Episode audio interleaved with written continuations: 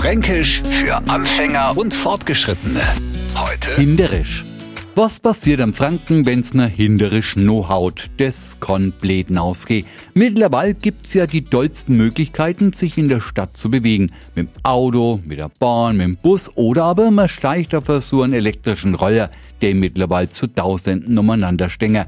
Hab ich neulich auch mal probiert, ein Mächt haben der einen Zorn drauf. Da musst du im Lenkerfall gescheit festhalten, damit's die nicht, und jetzt kommt's, hinderisch no haut. Mit hinderisch fallen wir Franken einfach rückwärts oder nach hinten um.